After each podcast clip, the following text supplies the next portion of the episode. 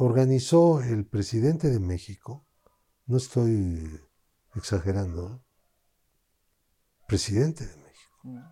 Gustavo Díaz Ordaz, organizó, no personalmente, claro, no se tomó esa molestia, dio las órdenes para organizar a los presos comunes,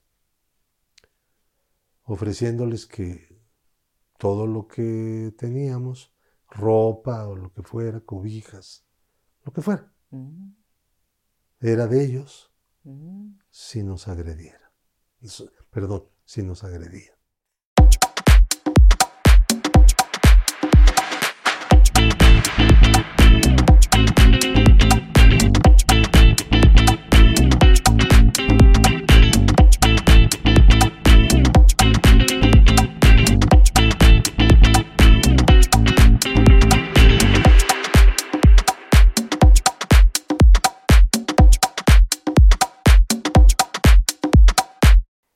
Bienvenidas, bienvenidos. Qué gusto que están con nosotros porque vamos a tener la charla con pues, un hombre que ha estado en la política.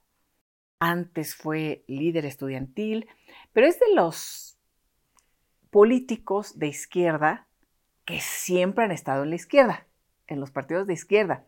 No es priista converso. Pablo, Pablo Gómez, gracias por acompañarnos. Qué gusto. Hola, el gusto es mío. Oye, sí, izquierda, izquierda siempre, ¿verdad? Pues desde sí, cuando empecé a los 16 años. ¿Por qué empezaste a los 16 años eh, ya con estas inquietudes? O... Bueno, las inquietudes estaban entre el alumnado de mi preparatoria. ¿En dónde, En Pablo? la ¿En qué prepa prepa? 2, Mm, que estaba en el centro de la ciudad entonces. sí. Y ahí había efervescencia política, mucho debate, mucha participación, mucho interés, no solo cultural, también político. Mm, Y había movimiento estudiantil en México, Sí. en muchas partes del país. Entonces empecé a participar en la política estudiantil. ¿Eras buen estudiante? ¿Eras eh, Pues no era muy buen estudiante. buen pero- orador? Buen, no eh, Pues, te- a Oh. ver, no sabría decir eso. Buen estudiante, bueno, era estudiante de, de ocho, de ocho y pico. sí, ¿no? sí. Bueno, bien, bien. Ay, mediocre. Sí. Ahí Pero- vas pasando. Lo pasaba así. Eh, Pero bueno, después eh, vas a vas a formar parte de un grupo muy importante en nuestro país, en México, de un movimiento, bueno, un movimiento internacional, pero en México, eh, pues lo, lo- lo seguimos recordando como algo que nos marcó, que fue el movimiento del 68, y como líder estudiantil. Entonces necesitabas tener, pues, un carácter particular, ¿no? Para, para el liderazgo o, o- o por qué. Pues yo creo que los dirigentes estudiantiles se hacían empeza- eh, del activismo, ¿no? Mm. Todo el mundo empezaba haciendo pancartas, ¿no? Se, se hacían Sí. con plumón, se pegaban, periódicos murales, volantes, se repartían, Sí. había manifestaciones de cualquier cosa y, y concurríamos.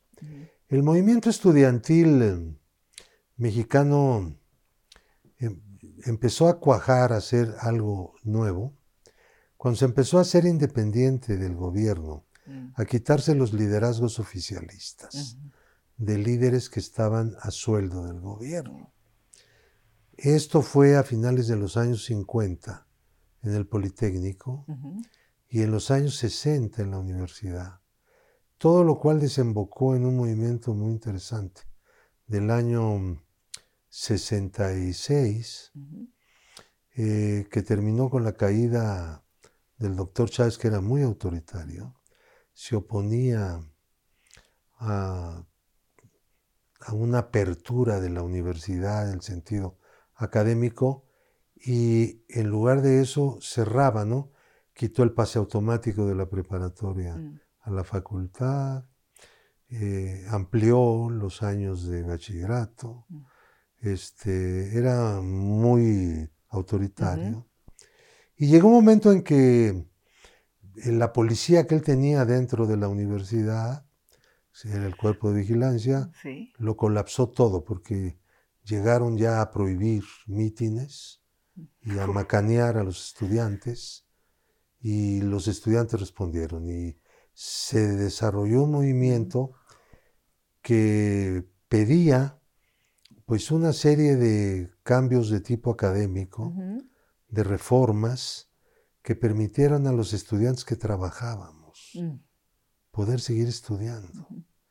Porque Chávez tenía la tesis de que a la universidad deberían llegar los mejores y los otros no tenían por qué pasar por la universidad, no tenían cabida.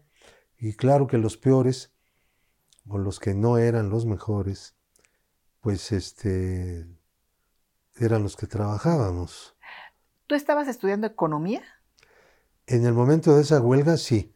Yo estudié en la Prepa 2, ahí terminé, hice mi examen de admisión, lo tuve Porque no había pase automático. Y con muy buena nota, por cierto. Ah, sí. Porque ya no había pase automático. Y este, yo trabajaba. ¿En dónde? En la Secretaría de Agricultura era empleado. Era ayudante del ayudante. sí, sí, sí. Y ahí, pues yo. Sí, llevaba los cafés o lo que te. En el servicio meteorológico. Mm. Era ayudante del ayudante. Ajá. Y este. Y suplía de repente los domingos que no querían trabajar los previsores. Pues me pagaban ahí unos cuantos pesos porque los sustituyeran. Sí. Los sustituía, ¿no? Este. La verdad que si era pesado estudiar y eh, trabajar y estudiar al mismo tiempo. Eh, eh, para eso se cerraba la universidad, mm. Con toda la intención. Sí. Y entonces sí hubo una respuesta muy buena y fue una respuesta también de exigencias mm. de cambios democráticos.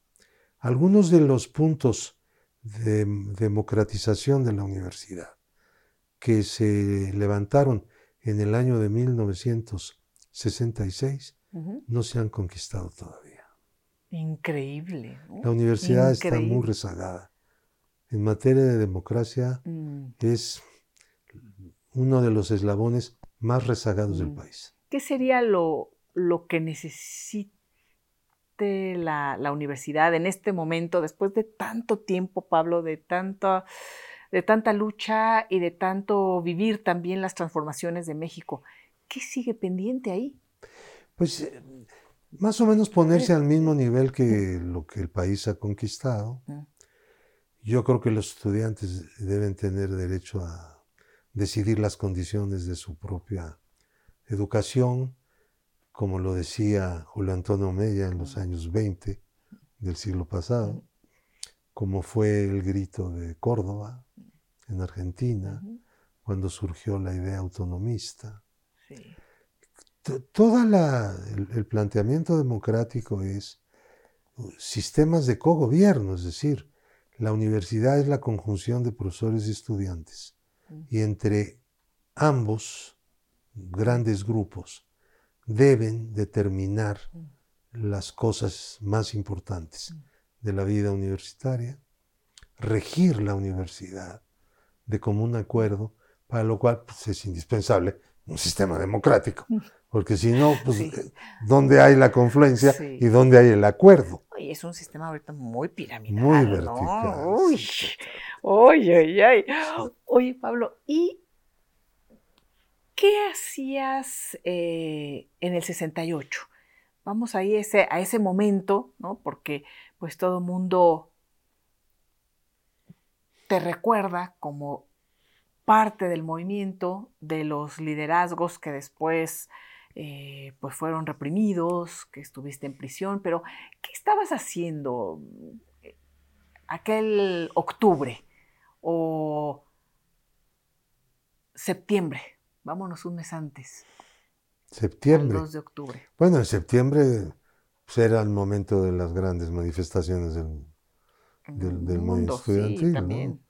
Yo había sido en el 67 y parte del 68 presidente de la Ciudad de Alumnos de Economía. Mm. Economía era una escuela de izquierda. Sí. Y la izquierda era la que era mayoritaria. Entonces había hecho movimientos locales, habíamos construido un cogobierno de facto. Y Figenia Martínez era la directora, y aunque era priista y trabajaba en el gobierno, este, también se, se presentó como lo que nadie esperaba, una demócrata que aceptó todas las eh, condiciones que le pusimos los estudiantes. Y caminamos muy bien, hicimos una reforma académica.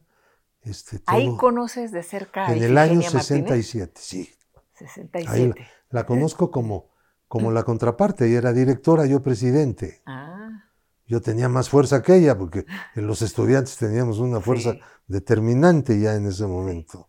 Oye, y una mujer muy preparada, muy... Tenía muchos años siendo investigadora del Instituto de Investigaciones Económicas, que pertenecía entonces a la escuela, no era independiente, y aunque no tenía fuerza para llegar a ser directora, fue impuesta por el gobierno, pues se dio cuenta que había que acoplar su gestión a la realidad.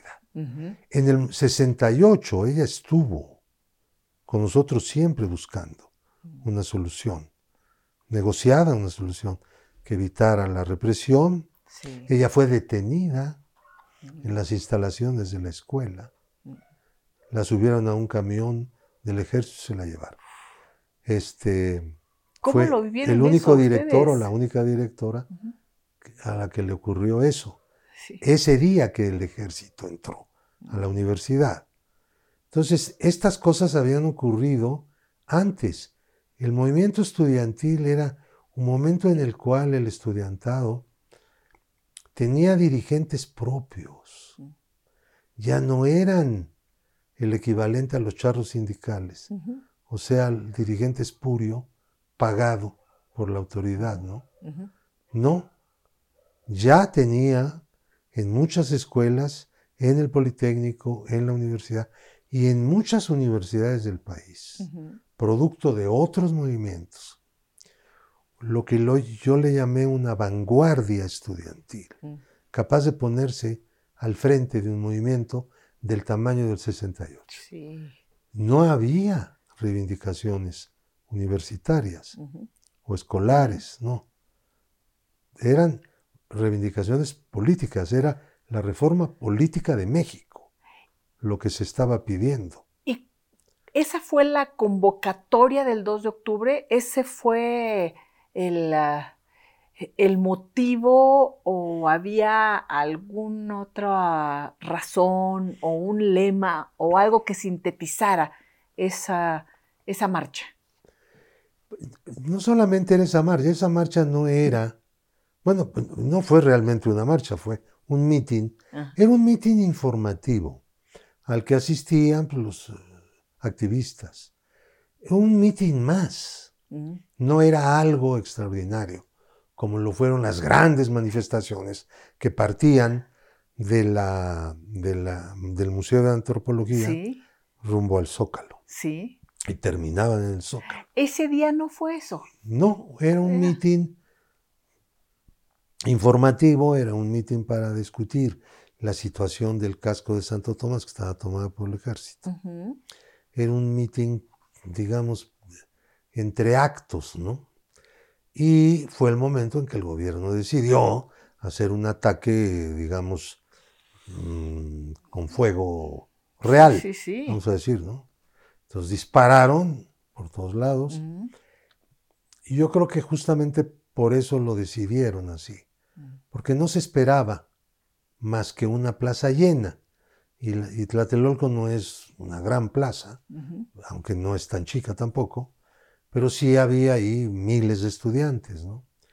Entonces, este, yo creo que por eso lo escogieron. ¿Cuál era el, lema del movimiento, del movimiento del 68? Libertades democráticas. Mm. Pues ahí estaba la clave.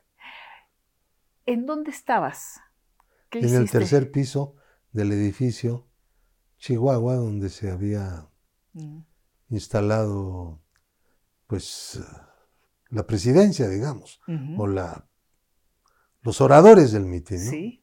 Ahí estaba yo en el momento en que empezó la intervención del ejército y en ese momento el ejército también atacó ese tercer piso. Mm.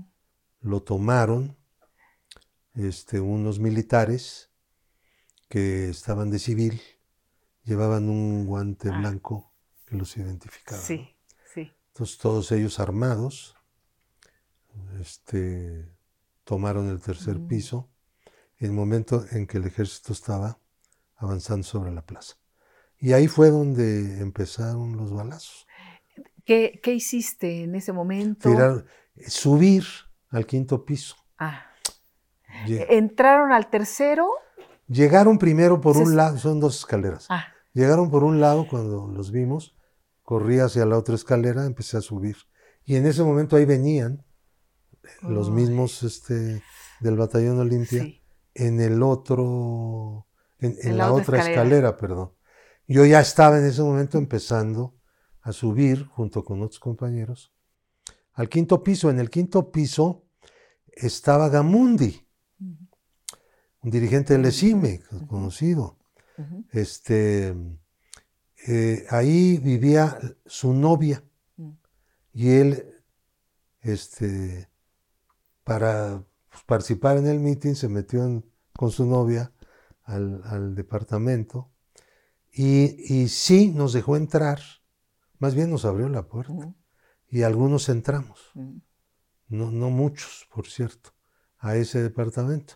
Después de la balacera que entraban toda clase de, de balazos por todas las ventanas, destrozo tremendo Mm. dentro del, del departamento. Ya más o menos noche, llegaron finalmente los soldados, Mm. encabezados por el batallón Olimpia. Dijeron, abran la puerta o la abrimos, ¿no? Entonces, Anselmo Muñoz abrió la puerta y ya entraron y nos detuvieron a todos, los que estábamos en el departamento. Al campo militar número uno.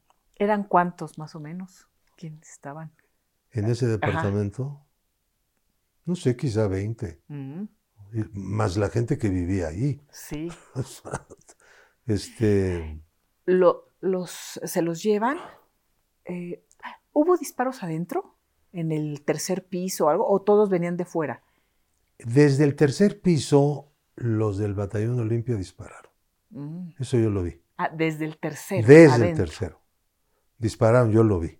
Mm, Disparó uno que le decían capitán mm, y que era el que los eh, dirigía. Y el ejército disparó sobre el... eh, por todos lados, ¿no? Pero mucho sobre el edificio.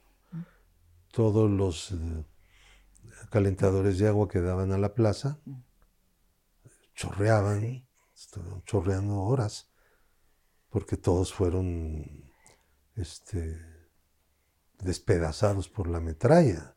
Ellos disparaban toda clase de armas, incluyendo ametralladoras. mm. Cuando los detienen, ¿alcanzas a ver algo? ¿Cómo estaba la... ¿Qué, qué ves No, al no vi salir? En el momento que me detienen no veo nada. Mm, Ya había una fila de soldados ya uniformados. Todos ellos que nos golpeaban al pasar.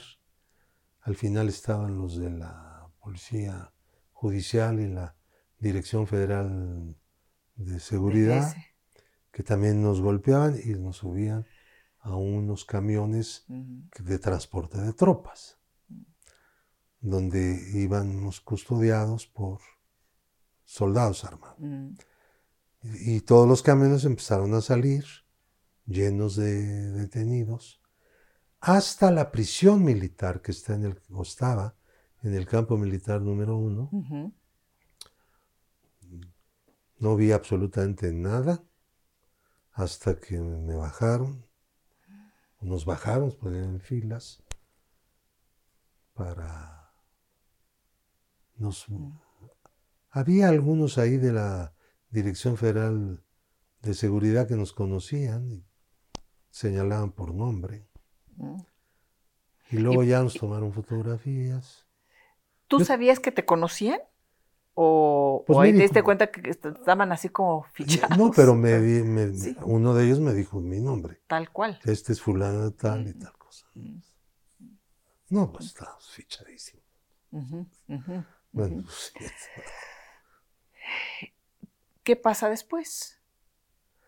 Bueno, pues ¿Te ahí encierran? estuve en un en una pequeña celda que se usaba para visita conyugal de los presos de la pri- de ese reclusorio, que era nada más un pues una especie de catre metálico. No nos dieron cobijas, nada, era todo un frío horrible. Dormía de día, estaba de noche pues es- aguantando el frío. No, se- no podía hablar con nadie. El tiempo que estuve ahí, en esa prisión, ¿Qué fue cuánto? pues han de haber sido unos 10 días o algo por el estilo. ¿Te torturaron, del- del- Pablo? No, no, no me torturaron. Me golpearon. A la salida de Tlatelolco, sí. Sí, eso que nos narrabas, ¿no? De los golpes. Sí. Sí, todavía tengo Mm. algunas secuelas de eso, pues eso no se quita. Pero Ah, golpes, ¿en serio? Sí, sí, golpe fuerte. Pero en- ya estando en el campo militar, yo no fui sometido a interrogatorios con tortura, Mm. sino a interrogatorios sin tortura. Ajá, ajá. Tu madre, Pues ella fue a verme un tu- día a Lecumberri. ya después en Lecumberri. Ya estaba yo en Lecumberri, Mm. ahí. ¿Y qué era? Como, ah, ¿Hubo algún tipo de juicio? Este, Hubo un juicio, todo está documentado. ¿Juicios que Sumarios así de... No, al Juicios contrario, que... ¿cómo duraron mucho. En Ah. el proceso en el que yo estaba, que eh, eh, Ferrer MacGregor, nada que ver con el actual este, juez de Sí, sí, la sí. Corte Interamericana de Derechos Ah. Humanos, aunque algo que ver, porque son parientes, ¿no? Era el tío abuelo de, de- de este. Bueno, Ferrer MacGregor era el, el- el juez primero de distrito en materia penal. Mm. Se hizo cargo del proceso federal. 16 años de prisión fue la sentencia. ¿Tu sentencia? La mía y la de mis compañeros. Por el juez MacGregor.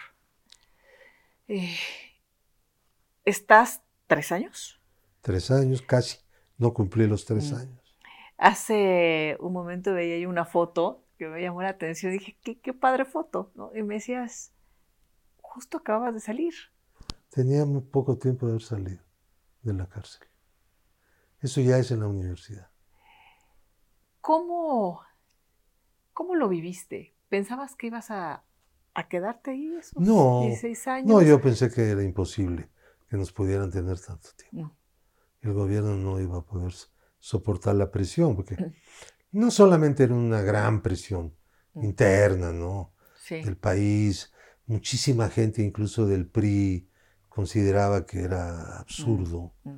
una prisión política contra los estudiantes que no habíamos nosotros cometido ningún delito y eso era una cosa muy obvia, ¿no? Muy clara, muy transparente. Y también había presión internacional. ¿Y preparabas ahí algo mientras estabas en prisión? Algún, no sé. Sí, este, tomábamos cursos, ¿Sí? hicimos cursos, este, yo aprendí mucho, yo creo que más que lo que había aprendido en la escuela. Bueno, yo estaba empezando, eh, el- cuando vino el movimiento estaba yo en tercer año Mm. de la carrera. Eh, No terminé el tercer año. Lo tuve que terminar cuando salí de la cárcel. Mm. Tuve que retomar. los ¿Desde estudios. tercero? Desde tercero. Ah. Tuve que hacer tercero, cuarto y quinto, porque Mm. esa carrera muy enciclopédica que, que había, entonces, Sí. y creo que sigue siendo, Sí. de economía, este era de cinco años.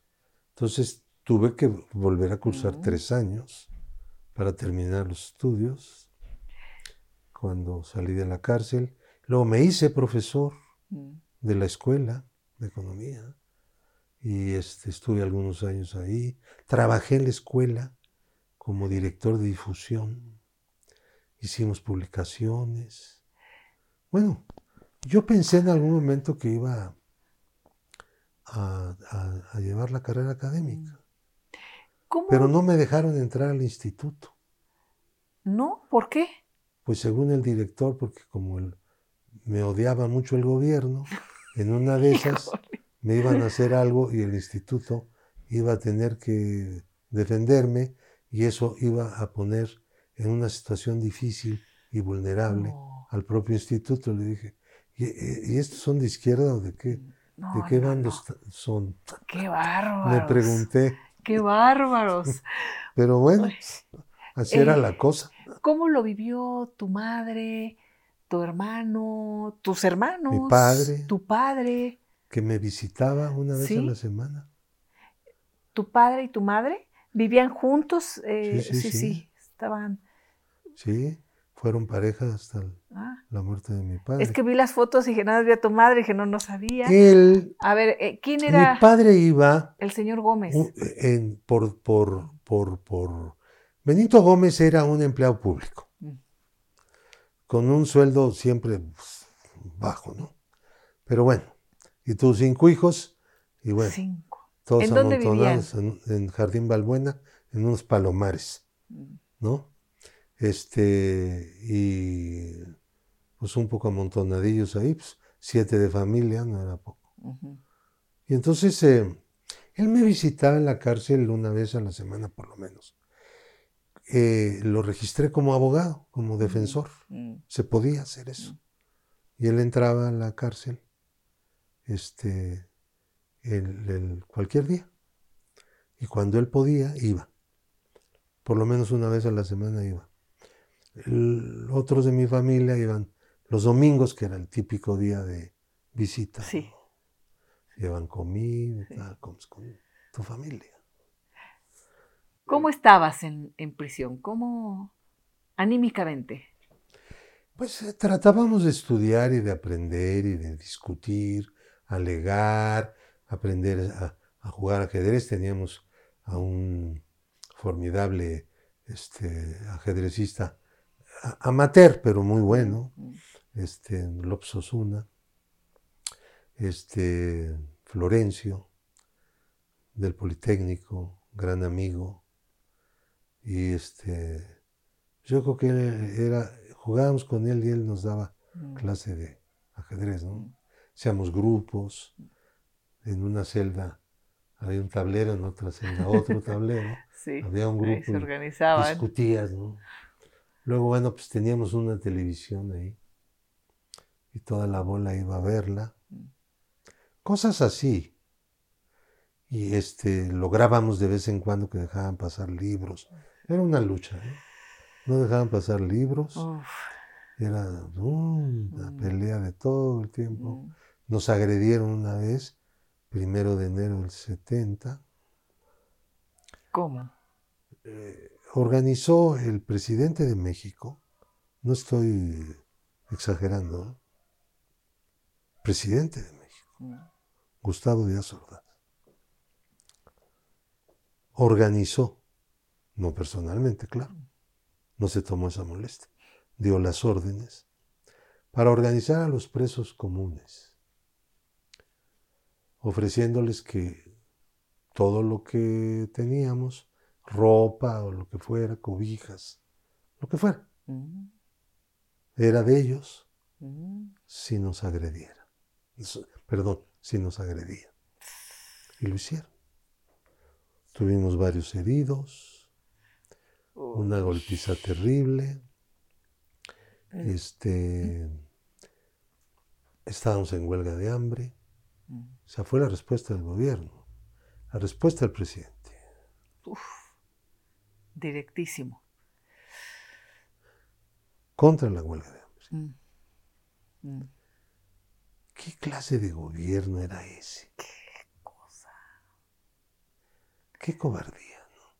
Ujú. ¿Y murieron amigos tuyos cercanos? En el movimiento 68, no. Amigos muy cercanos míos, no. Algunos heridos, sí. Mm. Incluso en, el, Mm.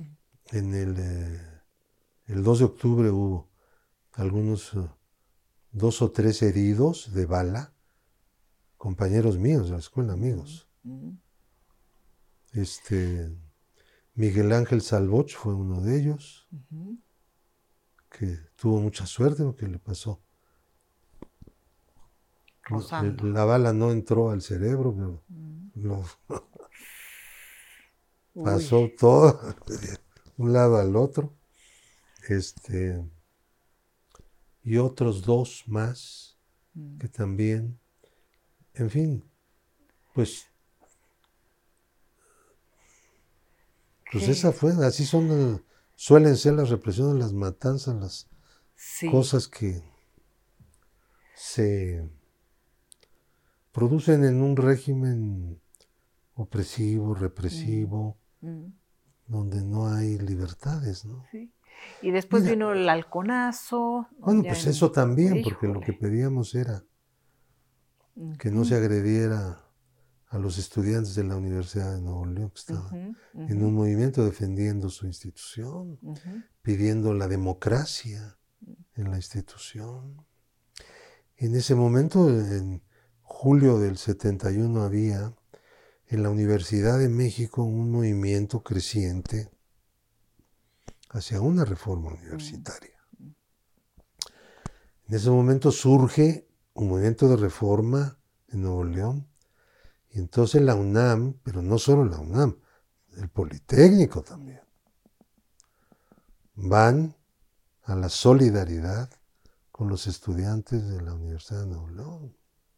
Y la respuesta de Echeverría es otro acto profundo mm, de cobardía y de, y de- y de, pues, digamos, eh, represalia homicida, Mm. es el 10 de junio del 71.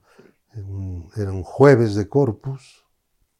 Todo el mundo lo ha recordado por eso. Fue el jueves de Corpus. la sí. fecha. Sí. Y entonces este, hubo también otra vez muertos. No le salió do- igual al gobierno, ¿no? pero Echeverría finalmente se salió con la suya, quitó al regente, lo culpó. Mm, Primero dijo que era un choque entre estudiantes. Sí. Las versiones. Mentira Sí, total. O sea que las mentiras, las mentiras, las mentiras. ¿no? Y, y ahí, fíjate, la prensa, Eso te iba a decir. que era, que, la prensa en México, nosotros decíamos prensa vendida, ¿no? Ujú. Porque pues recibía dinero del gobierno y no tenía libertad. Había autocensura y entonces, este, pues un gran problema que teníamos era justamente la prensa. Ese día del 10 de junio del 71, varios periodistas eh, no se creyeron la versión Oficial. oficial de que era una confrontación entre estudiantes. Mm. E incluso al momento en que dio conferencia de prensa el regente Alfonso Martínez Domínguez, Mm. a quien después se le conoció como Alconcio, que terminó renunciando, aunque después lo pusieron de gobernador de Nuevo León, Increíble. para Sí. agradecer sus servicios Sí. prestados a la Sí. causa Mm. del régimen de entonces. Eh, fue increpado por algunos reporteros diciéndole, señor, eso que usted está diciendo no es lo que nosotros vimos. Mm. Nosotros vimos a un grupo que se hacía llamar los halcones, que gritaban halcones y que tenían todo el campo abierto por los granaderos para su actuación. Ahí empieza ese quiebre también, ¿no? Ya en eh, eh, esta idea compacta, ¿no? De, de- de poder político, poder económico, poder mediático, ¿no? Que se mantenía totalmente unido, ¿no? Sin, sin ningún resquicio. Eh, y era la prensa escrita. Sí, Zabludowski siempre fue un, este, lacayo del poder. ¿no? Le han hecho homenajes, no sé qué, ¿no? Ah, eh, que- Siempre estuvo del lado de los represores ¿no? y de las mentiras. Pero él, como conductor del principal noticiero de la televisión mexicana, proyección nacional y a todo color, era una persona completamente este, sometido a su patrón y su patrón era un cómplice absoluto y total del poder represivo antidemocrático que había en el país. Bueno, primero el papá y después Pues sí, los dos, pues. Uno, uno detrás del otro, vamos, obviamente. ¿no? Pues eran, eran concesionarios condicionados, hombres que además pues recibían paga por los servicios Sí. que en esa materia prestaban. Este, ¿Qué? México era un país muy atrasado Sí. en materia de respeto a los derechos. Hace, hace poco, bueno, hace unos meses que murió Echeverría. ¿Qué, qué sentiste? ¿Qué pensaste? ¿Se acabó una etapa? ¿No se acabó porque quedaron pendientes? ¿O ya dijiste ya? No, eh, ¿Cuál fue tu reflexión? Mira, yo no quise hacer ninguna declaración porque cualquier cosa que dijera No, iba a traer ya. pues no, un, un- un sí, rencor inevitable, ¿no? sí, Porque sí. no nos engañemos, ¿no? El, eh, sin embargo, mira, nunca hice análisis de lo ocurrido en 68 y en el 71 a partir de las personas. Mm. Porque en realidad esos gobernantes eran producto de un sistema. Un sistema político que tenía en la represión una de sus columnas vertebrales. Otra columna vertebral era el, el Estado corrupto. El Estado corrupto empezó con Miguel Alemán y se extendió hasta nuestros días. No hemos derrotado al Estado corrupto, le hemos declarado la guerra al Estado corrupto y estamos en eso. ¿no? Eso no se va a acabar nada más porque le declares las hostilidades al Estado corrupto. Este es, es todo un sistema que se define no porque exista corrupción, que en todo el mundo algo de corrupción existe, Sí. todos los estados. No, en México no tenemos ese problema. En México lo que hemos tenido es un Estado corrupto. El, el otro, además de la represión y la falta de libertades, la falta de libertad de prensa y tal, y de manifestación, el otro, la otra gran columna, era el Estado corrupto que convierte a la corrupción en un instrumento de la gobernanza Mm. como la falta de libertades es un medio de la gobernanza antidemocrática y este represiva tal. Este, Y con nuevos ingredientes, ¿no, Pablo? Porque ahora, en estos momentos que hacemos la entrevista, estás al frente de la UIF, eh, conoces cómo ese Estado corrupto, además, pues se ha coaligado. ¿Cómo le vamos a pues yo me llamar? dedico a estudiar a, O los, sea, a- eh, a los que lavan el dinero. ¿no? Pues ahora está el tema del crimen organizado, del narcotráfico, que es crimen organizado porque se dedican, por supuesto, al narcotráfico y a otras atrocidades, ¿no? Mira, el- y- la crisis delincuencial, la crisis delincuencial de México es eh, en sí mismo un fenómeno, desde luego, gravísimo, completamente vigente, actuante, que caracteriza al país, pero que tiene ya varios años, muchos, es algo muy vinculado al Estado corrupto en su origen, porque Sí, el gobierno se beneficiaba del desarrollo de los cárteles. Les pasaban dinero. Mira, la Dirección Federal de Seguridad recibía permanentemente dinero de los cárteles de entonces. Y todos los que estaban ahí eran terroristas de Estado. Nadie se... A ver, no, ha- no había unos este, buenos y otros malos y otros regulares, no. Todos eran de la misma mm, cosa y todos hacían lo mismo. Este, no se salvaba a nadie. Y para eso estaba la Dirección Federal de ¿Y Seguridad. recibía dinero del narco? Sí, eso está muy comprobado. Recibían, muchos de ellos recibían, les cobraban mordidas a los narcos. Cuando agarraban a un jefe de ellos, les daban una mordida, lo soltaban.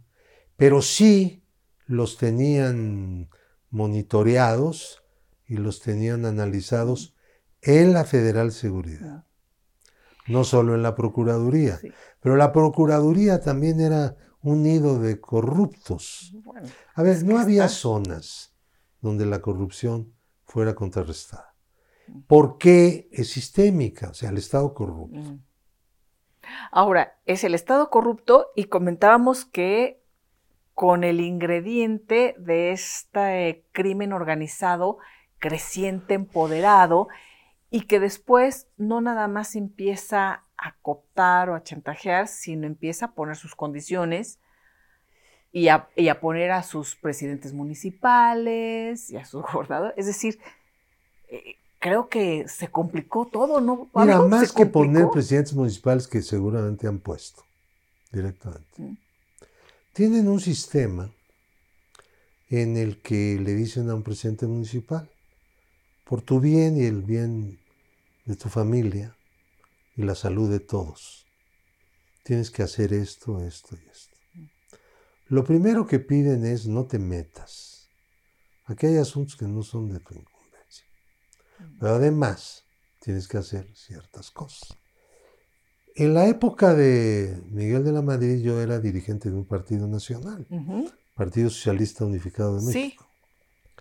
Y como dirigente tenía yo trato con cierta periodicidad con el presidente y el secretario de Gobernación y algunos secretarios de Estado. Y en alguna ocasión un presidente municipal en el municipio de Zaragoza, del estado de Chihuahua, fue visitado por los narcos y le dijeron esto es para ti, le dieron un fajo de billetes, un paquete. Entonces él, Raúl Flores me parece que se llamaba, este, dijo, no, yo no, no acepto. Entonces les tuvieron que explicar que él tenía que aceptar porque pues era la condición y era como funcionaba la cosa. El coronel de esa zona, el coronel del ejército de esa zona, también recibía dinero. Este, y otros más, otros presidentes municipales de por ahí, etcétera, etcétera. Todos se llevaban algo. Entonces yo fui a ver al secretario de Gobernación. Mm. Le dije, esto está sucediendo allá y tú tienes que intervenir porque en este momento ya te lo conté y si le pasa algo, Es al tu alcalde responsabilidad. Yo voy a decir que tú estás metido en esto era y no porque lo supieras, sino porque lo querías. Yo te Mm. voy a acusar. ¿A quién? ¿Quién era el En secretario? ese momento pues era Bartlett. Ujú. Este, yo conocí a Bartlett dijo? entonces, lo traté. En algunas cosas incluso se portó bastante bien. Mm, No era algo tan frecuente mm. que alguien de su puesto lo hiciera. Pero incluso él eliminó la Dirección Federal de Seguridad, Mm, que fue un acto importante. ¿eh? mm. Para el Es- registro está. para- de- para entonces. para- No sí, es que ya está. se habían llegado a los- a los extremos. Ahora, ¿eso quiere decir que la represión terminó? No. Mm. La represión siguió. Incluso se recrudeció con Salinas. La represión. La represión. La represión contra el PRD Mm. este, fue durísima. Hubo, hubo centenares de asesinados. Bueno, uno de los eh, más cercanos del ingeniero Cuauhtémoc Cárdenas, asesinado previo a la, al proceso electoral, previo a a, la la, jornada, previo a la jornada. previo a la jornada electoral. Así fue. Terrible, fue Obando. tremendo. Obando, sí, sí, Michoacán. es cierto, sí, sí, sí, sí, sí. Y tú estuviste siempre, bueno, en el Partido Socialista, em, ¿fue el primer partido en el que participaste? No, yo había sido miembro del Partido Comunista Ah, desde que tenía 16 años. ah caray. Mm, Es que Y me recuerdo invitó, Raúl Álvarez me reclutó Ah. Ah, para la Juventud Comunista. qué bien. Oye, pensé que, fíjate, pensé que había sido ese, porque con la reforma a López, y me regreso un poquito ahí con la de López Portillo, y que empiezan a abrir los espacios para los partidos de oposición, llegas tú en esa primera camada, digamos así, de, de diputados de oposición formales ya al Congreso, Sí, ¿verdad? sí llegué yo. Fui Eh, uno de los que llegó. Gracias a que el, el Partido Comunista obtuvo en la Ciudad de México el 13% de los Ujú. votos, después de haber estado fuera de las elecciones durante mucho tiempo, porque le negaban siempre el registro. Sí. Él hacía, hacía frentes, como el Frente Electoral del Pueblo, le negaban el registro y sacaba candidatos sin registro. Sin registro. Lo hizo en dos ocasiones. Lo hizo con Ramón Dazos Palomino, candidato a la presidencia del año 64, y con Valentín Campa, candidato justamente en el momento en que fue elegido como candidato único que era José López Portillo, Sí. Sí. ¿no? sí. único registrado, pero había otro, el otro que no estaba registrado era el otro candidato, Valentín Campa Salazar, ¿no? Entonces decían, bueno, aquí el PAN fracasó en su intento de nombrar un solo candidato, porque se pelearon entre ellos, y entonces eh, la izquierda, la izquierda independiente del país, había una izquierda Sí. oficialista, que, que- que siempre apoyaba al candidato oficial. Así es, así Bueno, es. La izquierda Sí, sí. independiente lanza un candidato, pero no tiene registro. Bueno, entonces Reyes Heroles planteó para evitar otro 68 y para poder modernizar, Despresurizar todo el tema. había que darle registro al Partido Comunista y se lo dieron. Y, le fue muy bien es- esa vez en la Sí. elección. Entonces hasta yo llegué, yo estaba en una lista y, y era el número 8 y salí. Nadie pensó que íbamos a tener ese Sí. 8. Yo llegué de pura chiripa. El que iba a ir en el lugar que yo no quiso, renunció, ¿Quién? estaban inconformes. Este Reinaldo Rosas, ¿Mm? que era amigo mío, pero decidieron que no, no iban a aceptar ese lugar. Y entonces pues, voltearon a ver a alguien y dijeron, bueno, pues vas. te toca a ti, vamos a la convención, porque se iba a votar. Ya fui yo en la propuesta. Yo me encargaba de la propaganda de la campaña Mm. y este hacía los programas de televisión, los escribía. El director de los programas del Partido Comunista era Jorge Fons, Mm. Que era miembro de ese partido, este, no cobraba ni un centavo, era, era aportación militante. Los productores, Margarita Susán, este, Miguel, sea, este, Goicochea, Miguel, por ahí va el apellido, este, tampoco cobraba, todos lo hacían. Pero estuviste en ese primer... Claudio Obregón era el conductor, Ah, no cobraba, no cobraba. oye, bueno, estuviste en el momento, bueno, has estado en los momentos clave de la historia de nuestro país, o por lo menos momentos de, de- que marcan, pues sí, Sí, es sí, que sí hay momentos, ¿no? Sí hay, Etapas, sí ciertas hay, etapas. sí hay etapas y hay momentos en donde la historia toma un rumbo muy importante, ¿no? El 68, la reforma del 77, que estás en ese primer congreso democrático en donde se abre realmente el espacio a los partidos de oposición y no a los cachirules, a los, a los partidos cachirules, ¿no?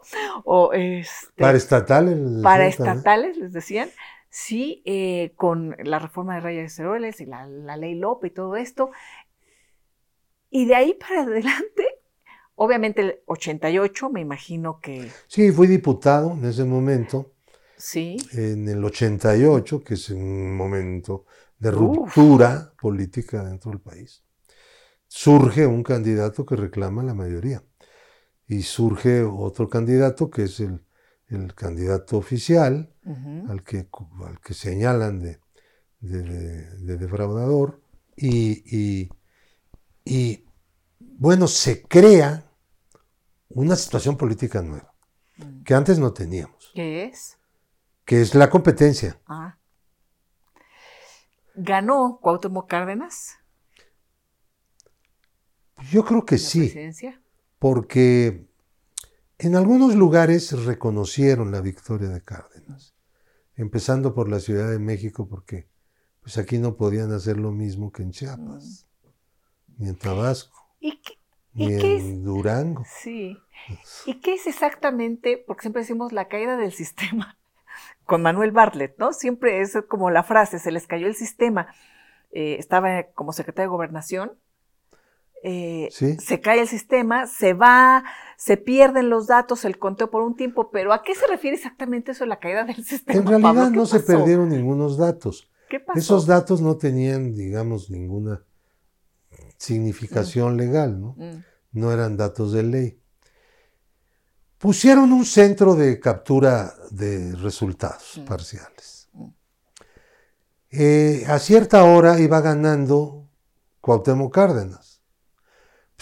los bueno, este, como era natural, digo, no nos causaba ningún, este... ¿Te lo imaginabas que iba a ganar Cuauhtémoc Cárdenas? Que podía ganar, sí, claro. No, era, había una rebelión política en el país. Este, entonces, va ganando él y dejan de dar los datos.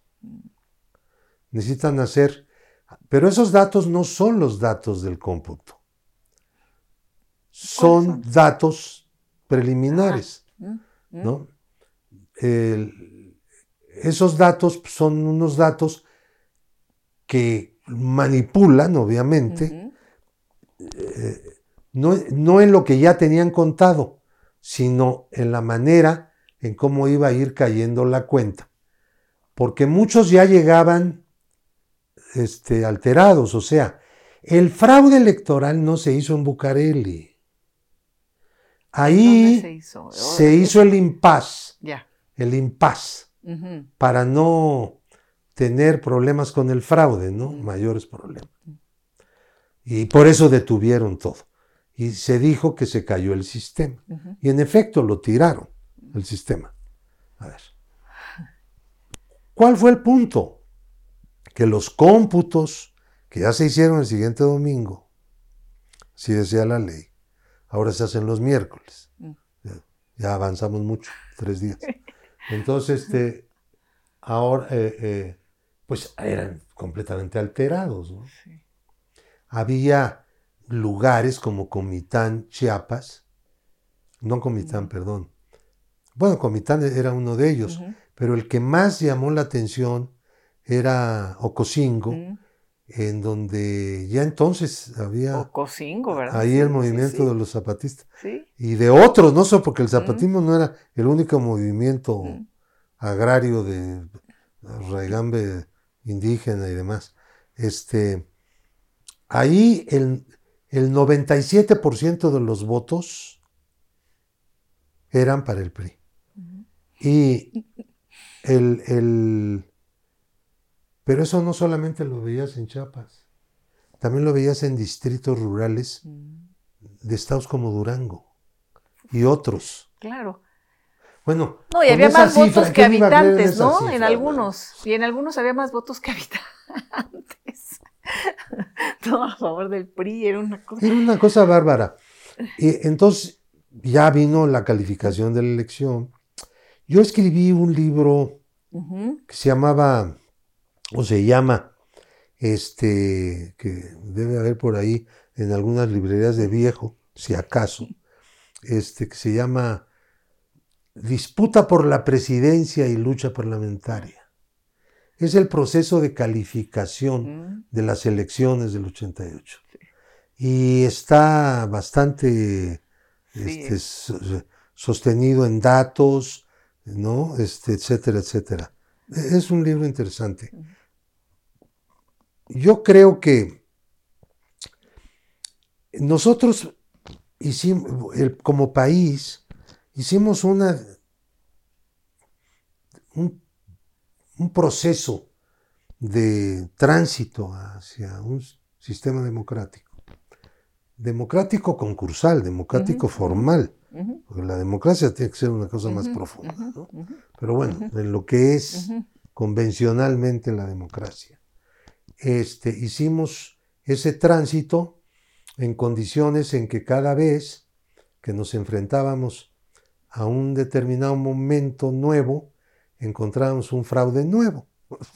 Ese fue el problema, porque ya después incluso que había el PRI dejado de tener la presidencia de la República, vino otro y en 2006 nos encontramos con otro problema muy semejante al del 88.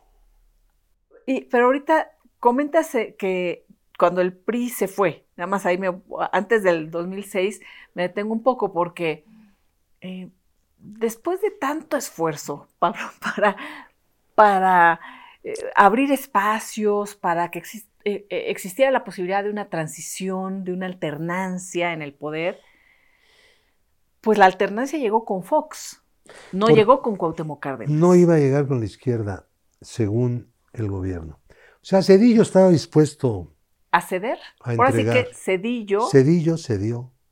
Cedillo. Cedillo incluso, yo creo que en cierta forma no le, no le causaba ningún conflicto que ganar el PAN. Mm. El conflicto era que la izquierda ganara. Ah. Y por eso era que estaban apoyando algunos a Fox. Pero no solamente así sino que también este, le dieron dinero al candidato del PRI, pero no tanto como otras veces. A la Bastida, sí. A la Bastida le dieron 1.100 millones. Eh, nos comentó acá, eh, nos comentó que, que el presidente no lo apoyó. Cedillo, o no, nos no, dijo aquí en, este, en ¿Y por qué le dio 1.100 millones de pesos? ¿No? es cualquier cosa, ¿no? Era para comprar votos. Ah. los últimos, los segundos 500, primero le dio ciento y tantos para la precampaña interna, porque hubo precampaña interna del PRI. Luego le dio 500. Todo venía de Pemex. Que fue después el Pemex Gate. Sí, fue el Pemex Gate. esos, 500, esos 500 millones primeros los llevaron los mismos eh, líderes petroleros con unos mm, eh, empleados del PRI a la caja fuerte del PRI ahí en Insurgentes Norte. Los segundos los recogieron en una camioneta propiedad de la Bastida que estaba blindada. Un miembro del Estado Mayor que tenía como encomienda cuidar al candidato. Ellos siempre le daban al candidato del PRI escolta al Estado Mayor Presidencial. Y uno de ellos era el chofer de esa camioneta que fue al banco directamente a recoger las maletas de dinero dos veces, sacar 500 millones, todo en efectivo, a la caja. Lo llevaron en avión a algunos lugares, le sobraron cerca de 300. Lavaron 100, organizaron un concurso, un sorteo. Milenio Millonario, y ahí drenaron 100 millones, que fue un fraude. O sea, nadie se iba a sacar eso, ellos mismos.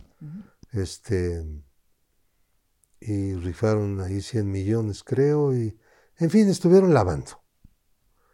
Y ya ves cómo a través de sorteos y de todo se lava todo.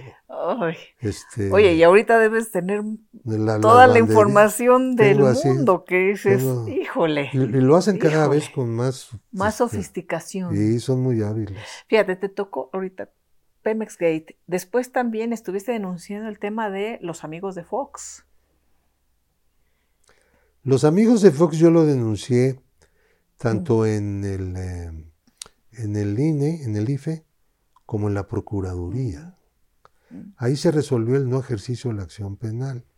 Sin base legal, la señora Fromo y el señor este, general, por cierto, era el procurador este, Macedo de la Concha. Yo le dije a, a Fox, cuando él me reclamó. Siendo yo coordinador parlamentario, me dijo, estábamos a la mitad del sexenio de Fox, no se había resuelto nada. Fox me dijo que por qué lo acusaba. Yo dije, yo no te acuso, si no soy agente del Ministerio Público. Yo te denuncio. Estoy. Cometiste, según yo, tú cometiste delito electoral. Y eso es lo que estoy haciendo. Pero tú como presidente deberías aceptar que el Ministerio Público que diera la acusación, la, la denuncia contra ti, fuera independiente. Lo nombrara el procurador en consulta contigo, denunciado, y conmigo, denunciante. Puestos de acuerdo, entre los tres, salía un Ministerio Público. Se lo dije enfrente de Krill. Ahí está, en la conversación. Eso se hace en cierto, en donde, en países, le dije, donde hay cierto nivel de decencia. No es como en México. El poder Oye. por lo menos este, guarda las apariencias. Aquí no. Entonces me dijo, pues no tienes tú por qué acusarme. Pues no te acuso. ¿Te llevas bien con algún expresidente? No. No me llevo ni bien ni mal. Pues no me llevo con ninguno.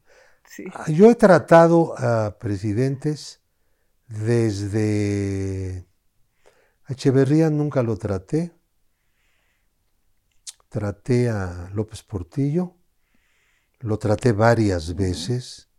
Discusiones interesantes. Este y a Miguel de la Madrid. A Salinas no lo traté como presidente, lo había tratado antes como secretario de programación programación y presupuesto, presupuesto. para asuntos del presupuesto. Y después, pues sí, eh, a Fox lo traté como presidente, a Calderón lo traté antes, Mm. pero Como no legislador. como presidente. Mm. Nunca me encaré con él, nunca discutí con él, ni pío, nada. Mm. Y luego, ¿quién vino de Calderón? Peña. A Peña, una vez lo saludé en un acto que Mm. no me acuerdo si yo no lo conocía. Se acercó, él se acercó y me saludó. ¿Te parece que López Portillo es el más interesante o ha sido de los Bueno, que era un hombre que, con el que se podía Muy discutir culto, muy- varios temas, tenía sí. Una mayor cultura que los otros. Eso Eh, sí. Miguel de la Madrid. Pues Miguel de la Madrid era así de unas conversaciones muy pragmáticas, Mm, nada más. mm, mm. Sí, lo inmediato, lo concreto, ¿no? Cosas. Cuando cerró Uramex, yo le dije, pues, a ver, Sí, pues, ¿de cuándo acá el, el Ejecutivo tiene un proyecto? Lo manda a la Cámara y antes de que se apruebe, lo aplica. Mm. Calderón. No lo, como, ¿Qué te Como presidente no lo traté, como secretario de energía que era, o de algo, sí. Este, lo traté una vez, muy poco, una- Mm, circunstancialmente en Querétaro, en una celebración de la, del 5 de febrero, de la aprobación de la Constitución. Este, antes lo había tratado, pero la verdad que no recuerdo cuándo. Pero Tengo la idea de que sí. No, nunca tuve una discusión con él. Ahorita que hablamos ahí de, de Calderón y es un tema más actual, aunque pues siempre las charlas son anécdotas y atemporales, pero de pronto nos, nos- nos acercamos a la coyuntura. ¿La UIF ha investigado a García Luna? Claro, ¿Tú lo has investigado? claro. ¿Santiago Nieto lo investigó? Él empezó, Él empezó y tú sigues investigándolo. no solamente sigo investigándolo, sino que estamos, eh, somos activos en la cancha civil y en la cancha penal. Marcia Luna es un, un caso que cuando se conozca las cosas que hacía y todo lo que hacía, y se sumen todas las cosas de distinta naturaleza, Sí. vamos a tener para, para hacer un peliculón aquí en este país. Yo creo que va a ser importante, Pablo, no sé qué opines, después del juicio en Estados Unidos, no dejar eh, lo que ha sucedido aquí en México, porque obviamente en Estados Unidos se hablarán cosas muy importantes, en este juicio se ventilarán otras, eh, muchas de interés de los estadounidenses, pero aquí en México, pues quedarán unos pendientes en Estados eh, bueno, atender, ¿no? quiero decirte que en México tiene que abrirse un, un proceso penal. ¿Tú has denunciado? ¿Hay- ¿Existen ya denuncias Sí, formales sí. ante la fiscalía? Sí. Ya. Ahora, e- en México, Ajá. cuando se, cuando se abre, cuando se abran los procesos penales en México, donde está involucrado García Luna, bueno, ocurrirá aun cuando él esté en los Estados Unidos. ¿Tú colaboras Unidos- allá en algo del proceso que, que se va a seguir en, Estados, Estados Unidos? Unidos, ¿Te ajá, ¿te no. información? En el, en el proceso penal, Ajá. no, No. no. Ellos no operan de esa manera Ah. los norteamericanos. En el civil, Pero en los Estados Unidos no solamente hay un juicio penal, también hay un juicio civil. sí. Y nosotros somos los que llevamos ese juicio. Mm, Cuando empecemos a hablar de este asunto, Sí, que ya se integre el jurado y todo, ya sea. sí. El propiamente lo el platicamos, juicio. ¿no? Sí, claro. Eh, ¿Estás pensando en lanzarte a algo en las próximas elecciones que van Pues a ser mira, inmensas? a mí me gustaría ser perfiles? candidato a presidente. Como no voy a ser candidato a presidente, pues ahorita no tengo ninguna eh, este, pretensión. ¿Y no vas a ser candidato a presidente? Yo creo que no. No me conviene a mí, no le conviene al país, no le conviene a Morena que yo sea candidato a ¿Por? presidente. Mira, yo soy una persona muy definida en una izquierda, ¿cómo te dijera yo? Que no solamente era práctica, Mm. que no solamente andaba en la lucha política, sino en una izquierda teórica Mm. Que se dedicó durante muchos años, y algunos todavía lo hacemos en la medida de lo posible, a la crítica no sólo del sistema político, sino de lo que determina todo lo demás, Mm, mm.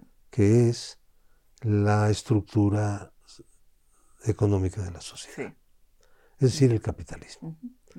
Nosotros somos críticos del capitalismo, somos personas que consideran que el sistema capitalista, sin duda alguna, que desaparecerá como sus eh, sistemas anteriores desaparecieron en algún momento de la historia, pero que el fundamento de la crítica del sistema de explotación, del trabajo asalariado, que eso es el capitalismo, este, tiene que estar eh, no solamente como una asignatura, ¿no? sino como algo que lleve a una determinada práctica política cotidiana Mm. y más que cotidiana, consuetudinaria. Sí. Entonces no te ves como. O sea, yo soy de esa sí. izquierda. Yo no me Sí. veo en este momento como candidato a presidente porque no le voy a hacer ningún servicio al resto de la izquierda, sí. toda la izquierda en su conjunto. Sí. ¿no? Eh, ¿Cómo qué si te verías? Pues no sé, cooperaré con el gobierno que arroje una nueva elección siempre y cuando gane en la cuarta T, porque si gana cualquier otro partido yo no voy a ir a ningún gobierno de esos, como nunca he estado y jamás se me ha ocurrido en la vida. ¿Ni Movimiento Ciudadano? No, Nada, cero. no, pero por favor, Movimiento Ciudadano es un partido de liberales este, Oye. Que, no, que, que ni siquiera lo son, son, son, son bastante, eh, son intelectualmente transas, ¿me entiendes? Le ¿A qué hacen tranza a la doctrina que siguen ellos mismos. O sea, se hacen tranza a sus propias ideas. No es, Mm. no es un fenómeno exclusivo de ese movimiento ciudadano, ¿no? sino de otros muchos políticos, pero ese sí, como, como partido en su conjunto, todos son igualitos. Oye, Pablo, pero legislador, yo, ¿cuántas veces has sido legislador? Cin- seis, Ya, ya, fui ya, cinco ya- veces ya- diputado y una vez senador. Bueno, ¿te gustaría volver a ser senador? Pues no es una mala chamba. Es, es, es un buen lugar. ¿Por qué? ¿verdad? Porque yo cuando estuve en el Senado, estuve en algunos momentos de transición, de, de ruptura Sí, de algo. Por ejemplo, sí. la reforma de derechos humanos. No, Yo, yo, yo, yo soy parte de esa Sí. reforma, activa de, de, de, de- de- ¿cómo se llama? 2000. Escribir partes. ¿11 fue o 2000. 2000? 11 entró en ¿Once? 2011. No, en 2011. Sí, sí, fue importantísimo ese el artículo Muy primero importante. constitucional. No, bueno. Es un antes y un después. Sí. Y todavía hay que hacer ajustes. No, Todavía hay bueno, que claro hacer que ajustes. sí, claro que hay que hacer. Incluso haría, hay artículos de la mm, Constitución que contradicen al primero constitucional, ¿no? El tema este de lo de la prisión preventiva oficiosa, por ejemplo, ¿no? No solo, también el, el ejemplo. 33 también. Sí, Pero no solo, el Ujú. 130 también. cierto. Yo he propuesto la, la eliminación de uno de los incisos del 130, que son los más agresivamente contrarios a los derechos humanos. ¿Qué es? Me parece que es el E o el F, no Mm. me acuerdo, ¿Mm? cualquiera de los dos, inciso. Es donde no hay derechos para nada de los sacerdotes. Sí, Entonces, sí. decía un, un que todavía es cardenal, aun- aunque está en retiro ya como ¿Norberto? arzobispo, Norberto ese, Rivera. Rivera, Sí, decía que esa propuesta mía era una maniobra para ver si la iglesia caía. La iglesia, la iglesia somos todos. Todos los que nacimos sí, sí. en la iglesia somos de la iglesia. Ellos son el clero, no son la iglesia. Bueno, entonces decía que a ver si ellos, el clero, sin llamarle clero al clero, caían en, En la el garlito. A ver, pero, Pero lo que, ¿cuál tú garlito? lo que tú estás proponiendo es los derechos políticos electorales de... Los, los, a ver, De- ellos de pueden no ser, no poder ser candidatos, como no lo puede ser un secretario de Estado, un general o un muchos, ¿no? Hasta después de cierto tiempo en que dejas de ser sacerdote. Bueno, eso lo entiendo, pero ese no está en ese inciso del 130. Lo que está en ese inciso son la, la libertad de difusión de las ideas por cualquier Mm. medio. Artículo séptimo, yo soy también coautor de la versión moderna, actual, contemporánea, del artículo séptimo, que está muy vinculado con el de expresión Sí. que digamos es la cuna del otro, que es el sexto. Bueno, tiene limitaciones, tiene limitaciones de asociación, tiene limitaciones de este, edición de, de periódicos. En sus periódicos, en los periódicos clericales, no se puede hacer la crítica del gobierno ni de las leyes. Mm. Una bola de cosas que, no, que son obsoletas, pero que nunca, que nunca estuvieron justificadas Mm. con perdón de los jacobinos comecuras. Sí. Bueno, Sí. yo no soy de esos. Sí. Yo, yo soy socialista. No soy este, liberal comecura. Entonces, este. Bueno, yo, yo estoy en contra de eso porque estoy en contra. O sea, Sí, claro. yo creo que debe quitarse porque además va en contra de un artículo que yo colaboré mucho en su redacción actual vigente, que es el primero de la Constitución y además el séptimo de la Constitución. No, pues hay que hacer todavía mucho trabajo al respecto. Oye, y qué increíble porque ahora sí que ni cómo ayudarlos, los quieres ayudar y ve complot el cardenal Norberto en la ayuda que les quieres proporcionar. No, bueno, pues está, está difícil. El pero hay que 33, a ver, el 33. Pero hay que hacerlo. que está planteando Andrés Ujú. que se puede modificar. Claro, el primer párrafo del 33 no, porque es ahí donde está definido quién es extranjero Sí. y quién no. Sí. Pero los demás, a ver. No te puedes inmiscuir en asuntos políticos, de acuerdo. ¿Qué cosa es inmiscuirte en asuntos políticos? No se dice. Pero opinar, siendo extranjero, de asuntos políticos, ¿cuál es la Se pena? Expulsión del país. Sí. A ver, eso es contrario aplican. ¿Qué dice al el 33? séptimo. Claro, claro. El séptimo Claro. es para todos, nacionales y extranjeros. Bueno, él, hay una excepción en el 33, pero la pregunta es, ¿es válida la excepción? Yo estoy de acuerdo en que no pueden ser elegidos. Bueno, en muchos países así es, en la mayoría. Eres extranjero, no puedes ser elegido a un cargo. Mm. Eso, Bueno, este, pero eso Pero no es lo que dice el opinar. 33. Mm. Ahora ya están echando en contra de Andrés porque dijo que el tra- 33 está mal. Pues no es cierto. No es cierto que, que, que, que todo el 33 se quiera quitar. Nada Ah, más la parte ah. que está mal. Bueno, pero todo eso, por lo que veo, que llegó a la Suprema Corte y que la Suprema Corte dice, nosotros no podemos arrancarle páginas hasta uno de los ministros, Ah, eso dijo fue- así, pero ¿no? ese fue otro Sí, artículo, sí, fue el, el Este, 19. Pero por lo que veo y por, por lo que se ha discutido, pues se tienen que hacer las modificaciones. La cancha está en el legislativo para poder conciliar que, que el artículo primero tan importante, creo yo, debe regir a los otros. Pero es un debate interesante porque algunos dicen, no, ¿por qué un artículo de la Constitución va, va a estar por encima de otro? En fin, creo que no, hay... no debe haber antinomia constitucional.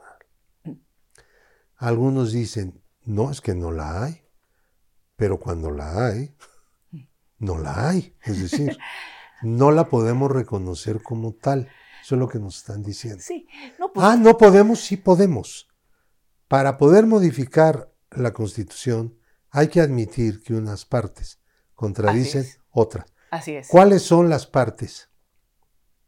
Las partes que por ser de carácter pro- progresivo, por definición, Derechos humanos, primero. claro. Progresivos, pro persona, Todos los derechos humanos que convencionalidad. están ahí.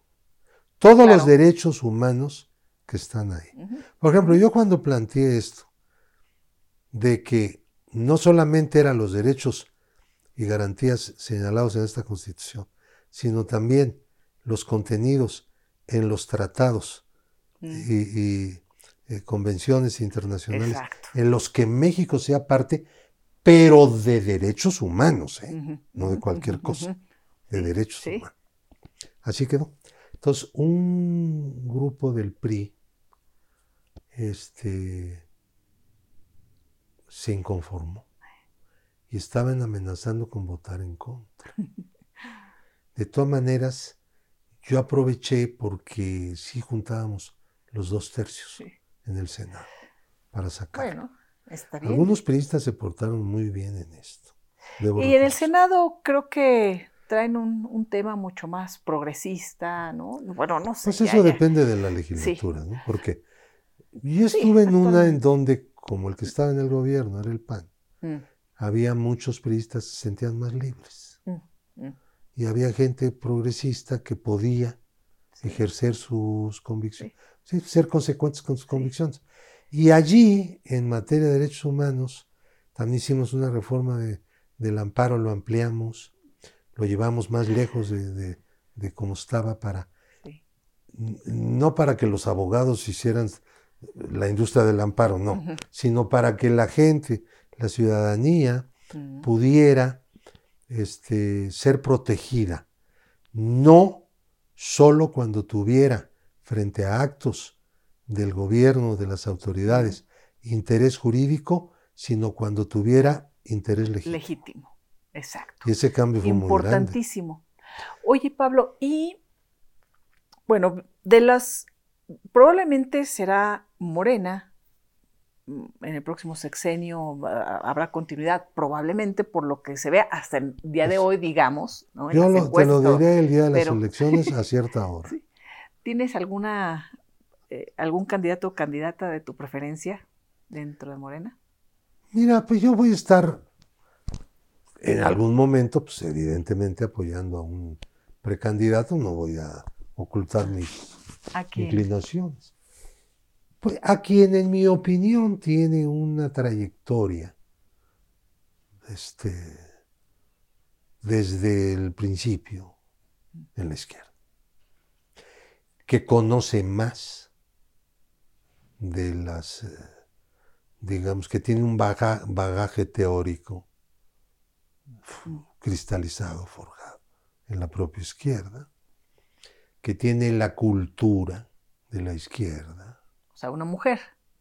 Es justamente de, las, de los que se andan ahí corcholateando, pues es la mujer.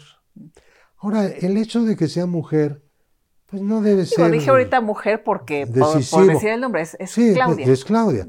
Pero, pero el, el hecho de que sea mujer, pues yo no creo que sea determinante para, para nadie, ¿no? Pero, pero ya puesta en el cargo, el hecho de que en México una mujer sea presidenta, sí va a traer consecuencias muy buenas para el país.